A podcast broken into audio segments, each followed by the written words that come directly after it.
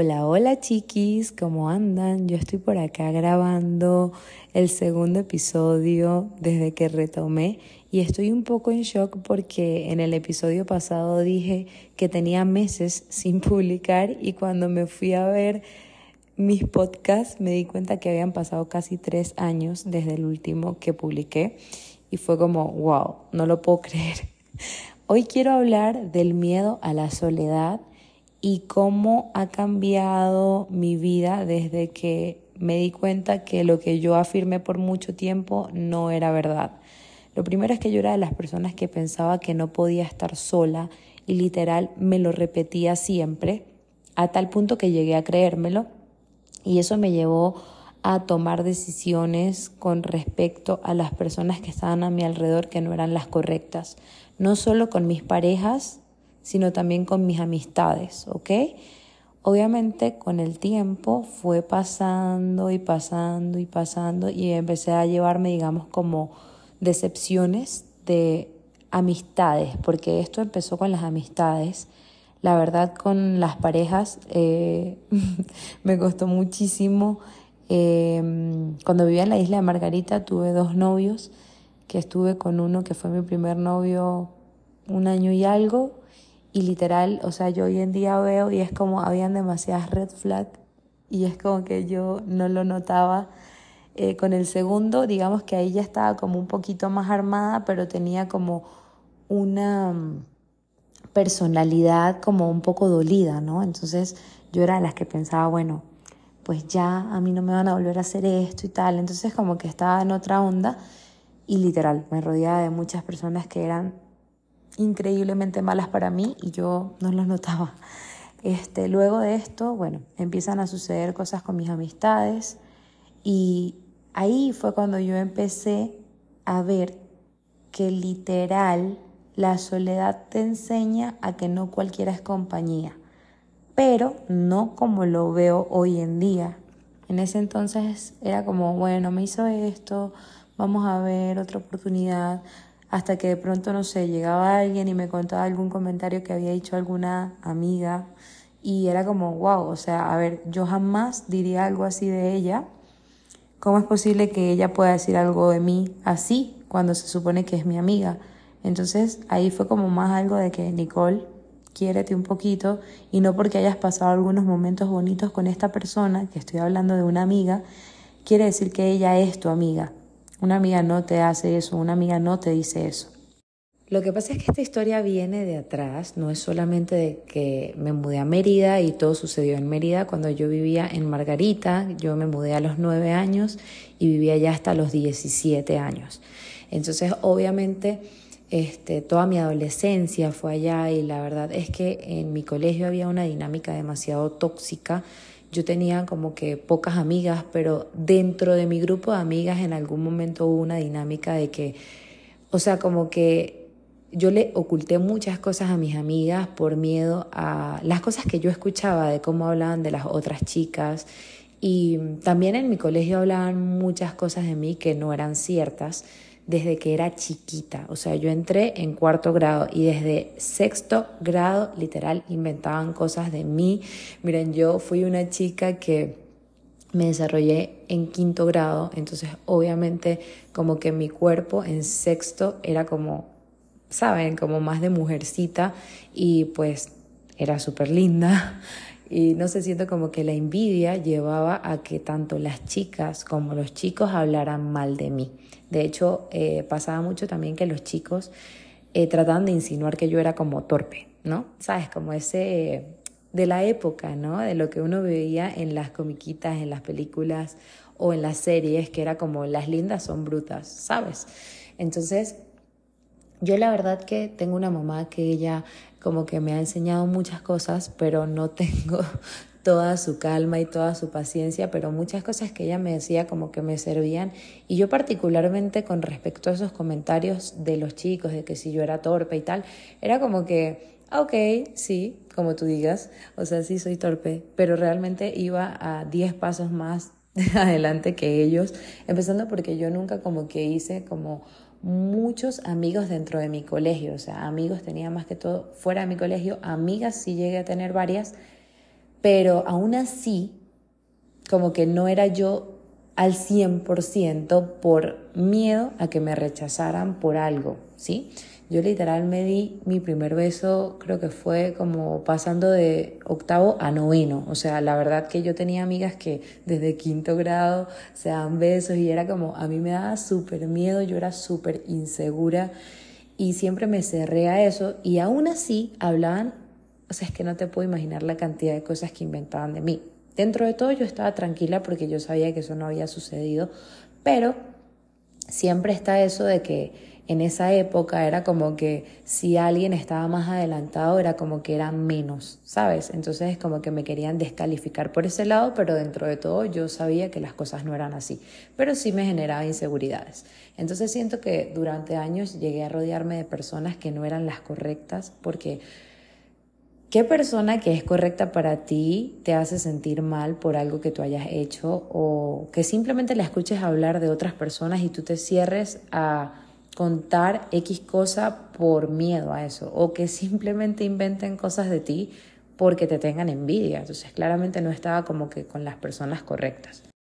Cuando yo me mudé a Mérida, literal llegué con una mente de que yo ni siquiera quería decirle a las personas que iba a vivir acá porque en Mérida la gente es demasiado prejuiciosa, a la gente le encanta inventar y es como que cuando yo llegué, antes de venirme a vivir, yo había venido de vacaciones. Entonces ustedes saben que a veces cuando uno está adolescente y va de vacaciones, básicamente uno loquea, porque acá estamos en confianza y ya pasaron demasiados años y me da súper igual.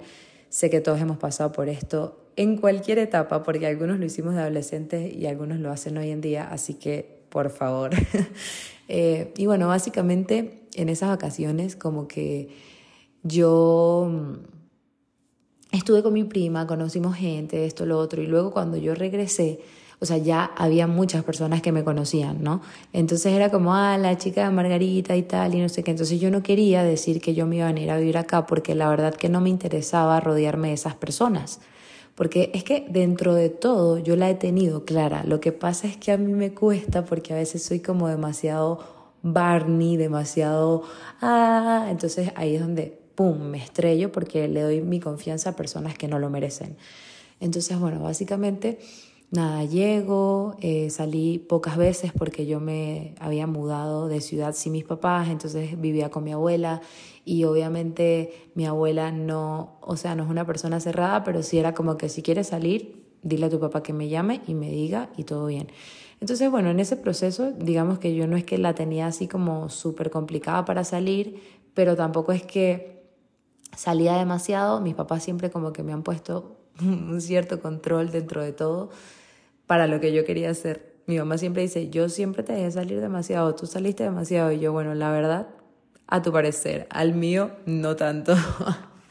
Entonces, bueno, básicamente llego, empiezo a lidiar con esto em, y tenía esa mente de no puedo estar sola. Así que yo llegué, creo que fue en septiembre y en diciembre ya tenía novio.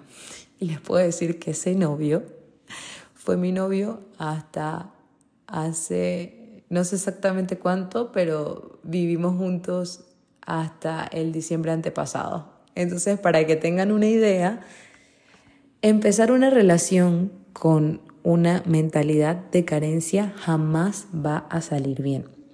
Es imposible elegir bien a una persona desde la carencia. Desde un inicio en mi relación habían muchas red flags y muchos cuentos, de hecho, de amigas cercanas que, mira, este chico hizo esto. En su momento, cuando iniciamos, yo era de las personas que como que era súper pana, obviamente era como que no quiero decir esto porque, o sea, ese tema de miedo a quedarme sola, porque si soy yo al 100%, eh, después, no sé, me va a decir intensa o cosas así, ¿no?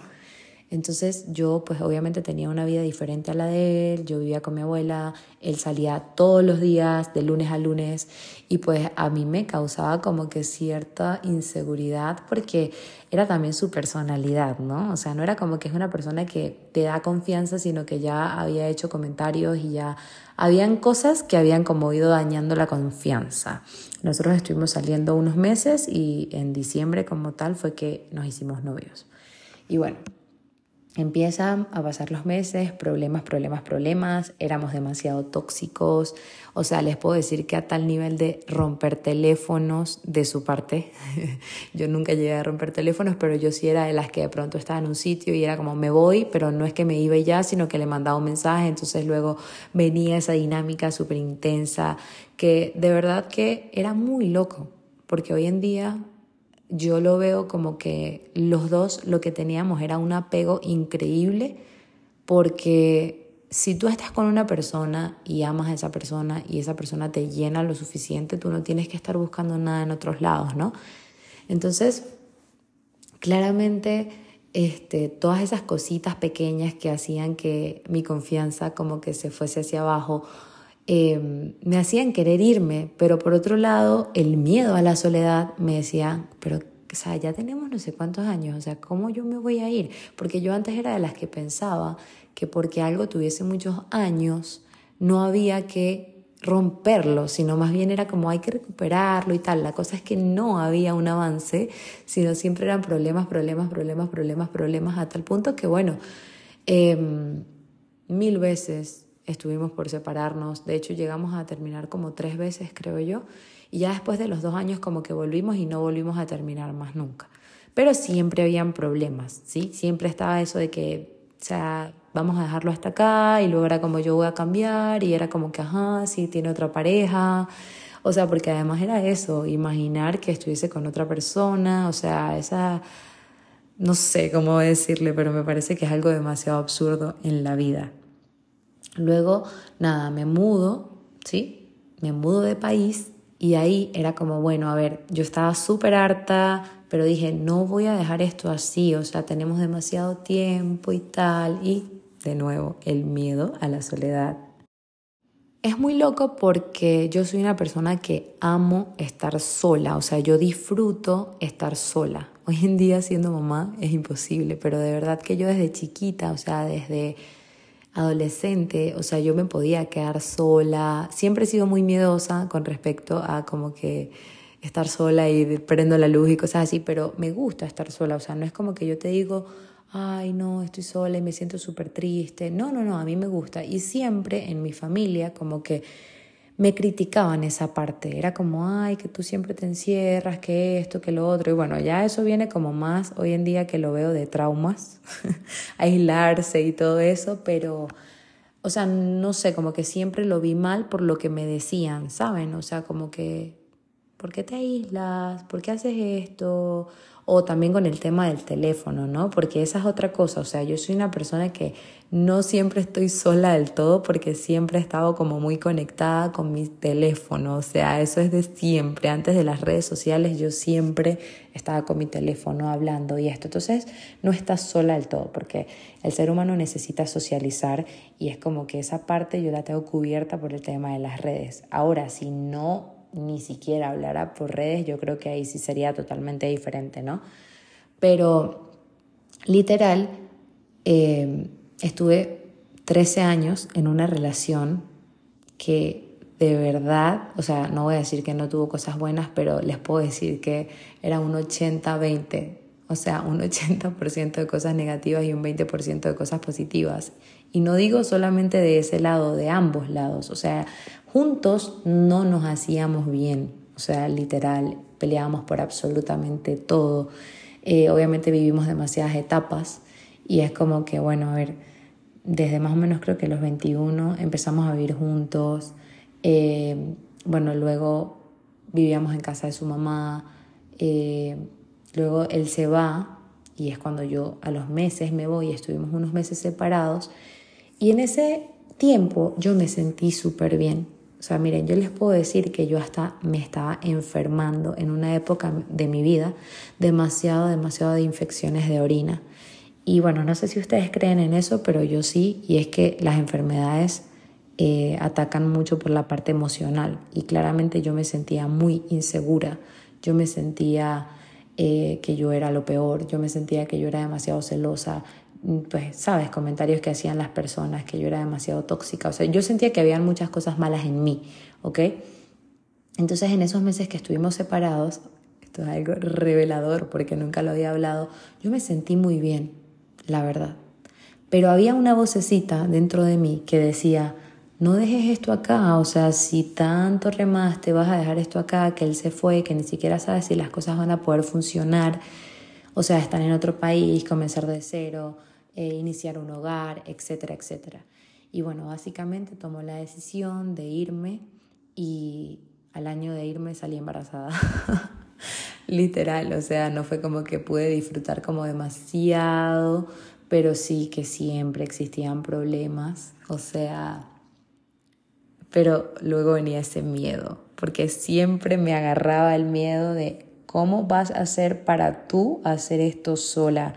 O sea, literal, estaba en un país nuevo, eh, me daba miedo, literal, estar sola, o sea, vivir sola. Era como que ¿qué va, ¿cómo va a ser esto? O sea, no sé si me voy a sentir bien. O sea, no era que yo sentía que no podía, porque a nivel monetario yo sé que podía y sé que iba a estar mucho más tranquila en muchos aspectos, pero era eso de que voy a dormir sola, qué miedo dormir sola, o sea, literal. Hoy en día lo escucho y es como, qué locura. Pero de verdad, o sea, que llegara la noche y que yo estuviera sola, o sea, era como, no, no sé si voy a poder, o sea, imagínense esa locura, ¿no? Y pues a veces me ponía y me sentaba. Recuerdo que en Argentina cuando alquilamos el primer departamento era demasiado lindo, era un monoambiente y era a estrenar, el piso era lindo, el baño era lindo, la cocina era linda, además era súper cómodo y yo literalmente un día cuando ya las cosas estaban muy feas porque nosotros antes de tener el bebé, antes de salir embarazados realmente, eh, estuvimos como por dejarnos. Pero luego siempre venía el apego y la cosa de no, vamos a cambiar, vamos a mejorar, vamos a hacer esto y vamos a hacer lo otro. Pero luego a los tres meses volvíamos a lo mismo. Un día me pongo a pensar, ¿qué sería de mi vida sin él?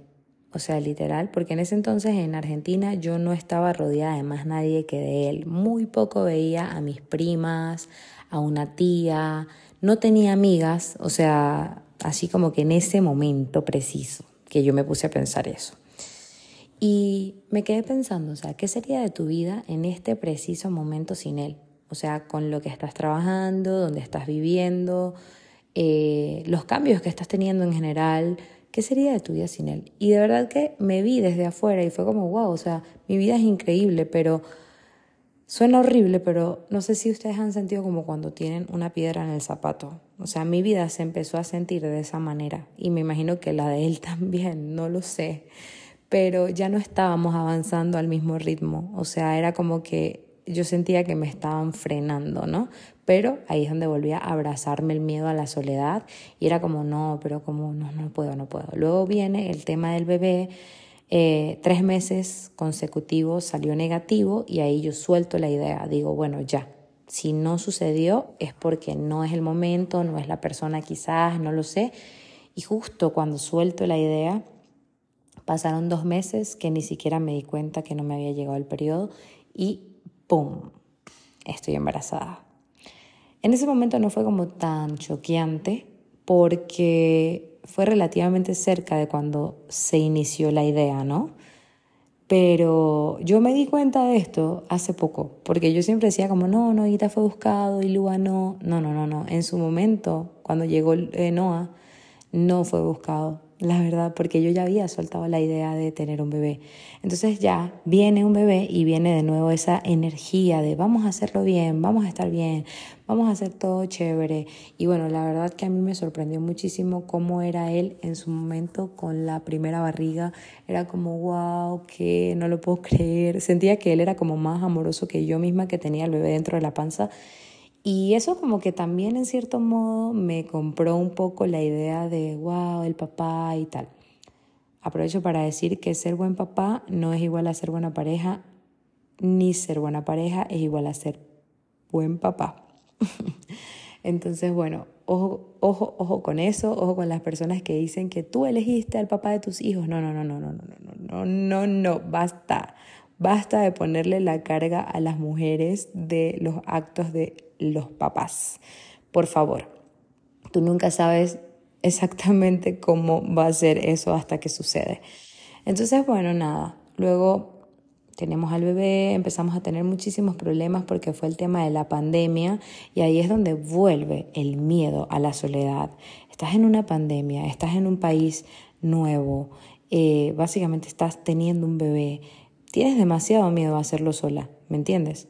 Entonces te quedas en tu zona de confort que claramente no te está trayendo nada bueno, pero quieres estar ahí porque te sientes segura, porque piensas que ahí vas a estar mejor sin ni siquiera haber intentado dar el paso, ¿no? Pero es que de verdad que cuando tenemos bebés se hace como todo más complicado porque tienes miedo a hacerle daño a tus hijos y hoy en día es que yo entendí que de verdad que no hay nada mejor que mamá y papá estén bien y si para eso se tienen que separar es lo mejor que pueden hacer. Pero bueno, ya en otros podcasts hablaremos más a profundidad de esto.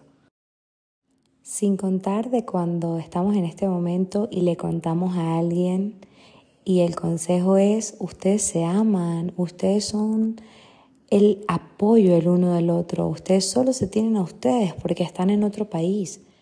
Es como, obviamente no le voy a dar la carga a la persona que me dio el consejo, sino a mí misma, claro, pero es muy loco, ¿no? Cuando tú vas y cuentas algo y recibes como básicamente lo que tú en el fondo tienes en tu cabeza, ¿no? Como que tú estás sintiendo que las cosas no van bien con esa amiga, con esa pareja o con quien sea, y luego te dicen, pero ustedes son amigas desde niñas, o ustedes tienen no sé cuántos años, ahora tienen un bebé, ¿cómo le van a hacer eso al bebé? Y es como, wow, o sea, a ver, hoy en día yo lo veo súper distinto, ¿no? Y me tomó demasiado tiempo para entenderlo, me tomó un bebé más y mil problemas más, que con esto también a veces es como, ajá, pero tú no te diste cuenta antes de tener bebés de que esto era así no, o sea, a ver, venimos con muchos problemas de que somos niños heridos y buscamos desde la carencia y todo lo demás, pero también hay muchas cosas que luego van saliendo con los años y puedo decir que hay muchísimas cosas que fueron las que a mí me tomaron así como, ya, necesito salir de acá, que fueron el último año que estuve con él. Y ni siquiera en ese entonces ya estábamos juntos, o sea, ya era como que, es que yo ni siquiera me acuerdo cuándo fue que yo le dije, mira, ya basta, pero seguíamos viviendo juntos y esto no lo sabe nadie en Instagram. Eh, literal, nosotros nos habíamos dejado. Lo que pasa es que, claro, vivíamos juntos, la gente lo veía, obviamente los bebés, íbamos a una reunión, íbamos juntos y todo lo demás, entonces era como, ajá, súper loco, ¿no? Pero en esos dejado, siempre era como que él me buscaba o por ahí yo decía algo que confundía y cosas así. Entonces, bueno, la verdad, cuando yo me doy cuenta realmente que yo estoy sola, o sea, de que ya no estaba con esa persona, fue cuando, claro, me mudo, este, obviamente todo cambia, en muchos aspectos, sumado a que somos papás y tenemos algo más en común, entonces no es tan fácil como que alejarte de esa persona, como si terminaras con alguien y ya, que ojo, sé que no es fácil de ninguna, pero a veces con hijos, repito, es un poco más difícil porque pues tienes que tomar visitas y tal, y bueno, también depende de la dinámica que se tenga, etc. Entonces, cuando yo empiezo a notar que estoy sola, que ya, o sea, literal, no tenía a nadie, en algún momento yo empecé como a dudar de mí misma y empecé a sentir, ¿qué pasa si lo vuelvo a intentar? O sea, ¿qué pasa si volvemos y de verdad, o sea, todo lo que él me dice es cierto, que seamos una buena familia, que él va a cambiar? Pero luego me acordaba de cómo era nuestra dinámica y cómo era cada vez que nos reconciliábamos. Y era como, no, luego pasaban cosas actuales que me hacían como fortalecer más. Entonces yo pienso que para dejar ese miedo a la soledad, hay que ponernos primero, ¿sí? Recordar cómo te hace sentir esa persona la mayor parte del tiempo, porque muchas veces nos quedamos con el recuerdo, que era lo que me pasaba a mí con mi amiga, la que les comenté. Yo decía, wow, pero es que vivimos cosas tan chéveres cuando yo iba a su casa, cuando nos prestábamos ropa, cuando salíamos a rumbear, cuando nos fuimos a la playa.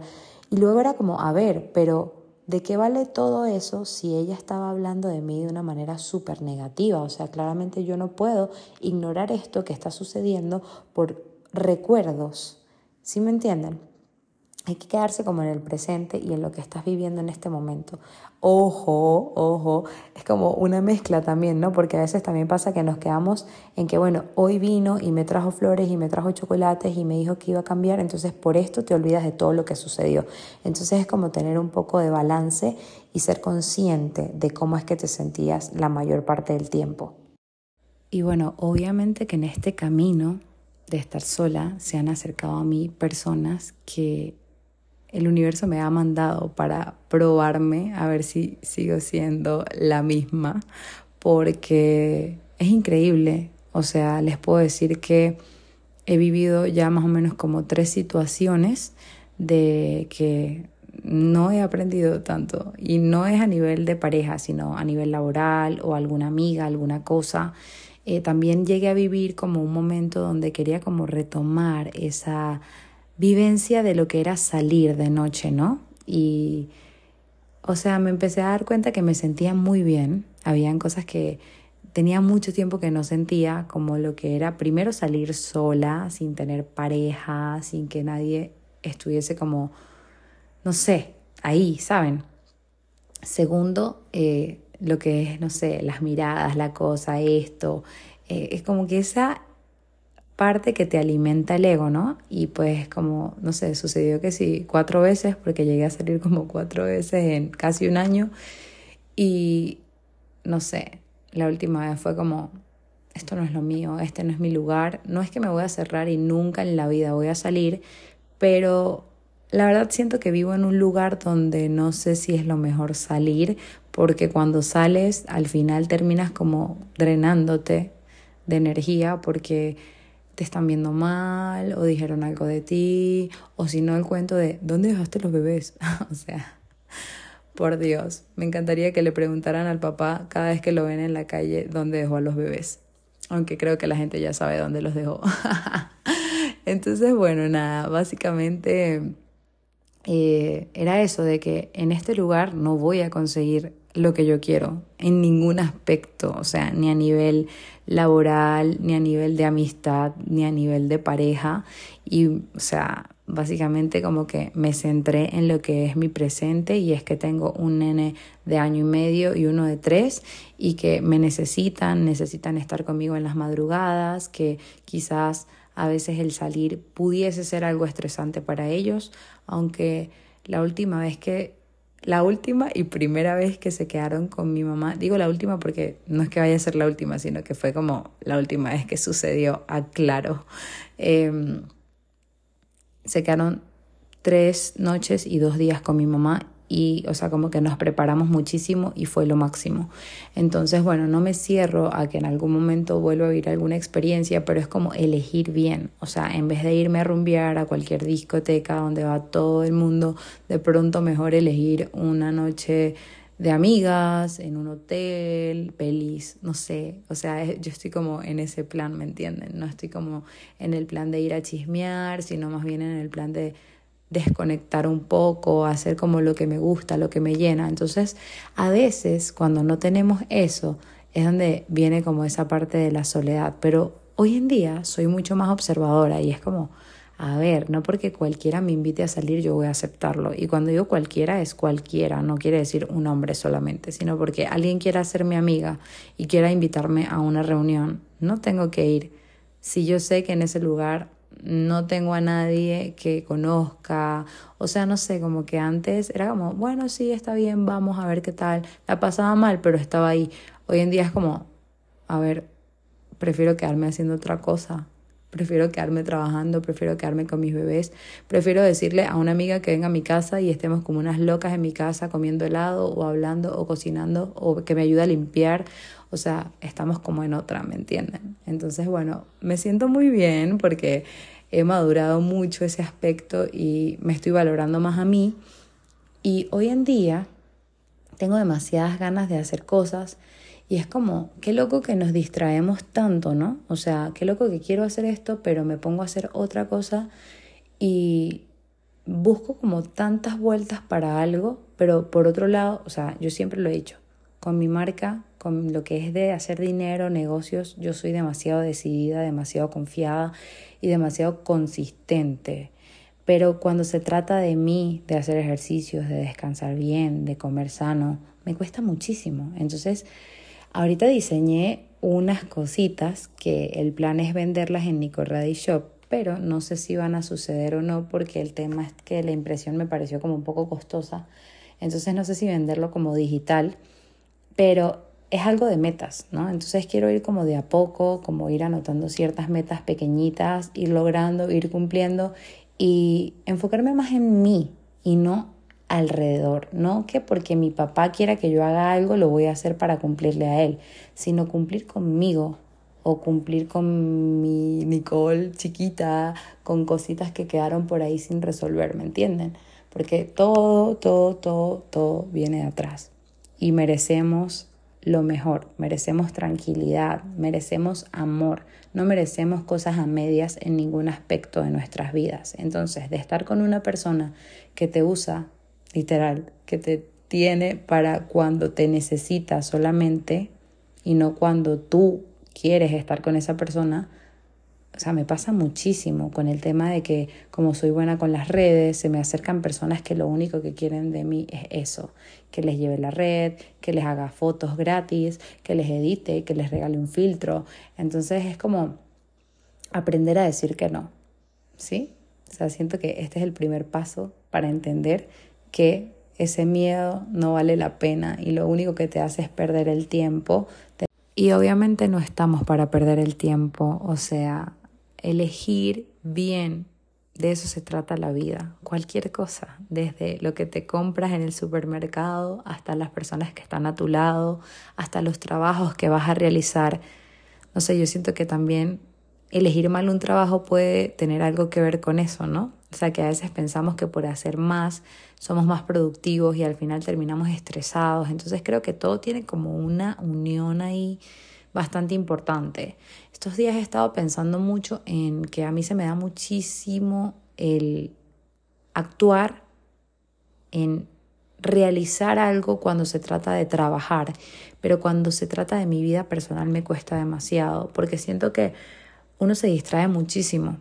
Y a pesar de que hoy en día no me da como mucho tiempo para distraerme, siento que pudiese elegir más como qué hacer y qué no hacer. O sea, por ejemplo, de usar mi teléfono en ver videos graciosos, mejor porque no me pongo a ver a mi alrededor, a ver qué tengo que hacer en mi casa o a ver si los bebés se durmieron y me da chance de hacer un poco de ejercicio.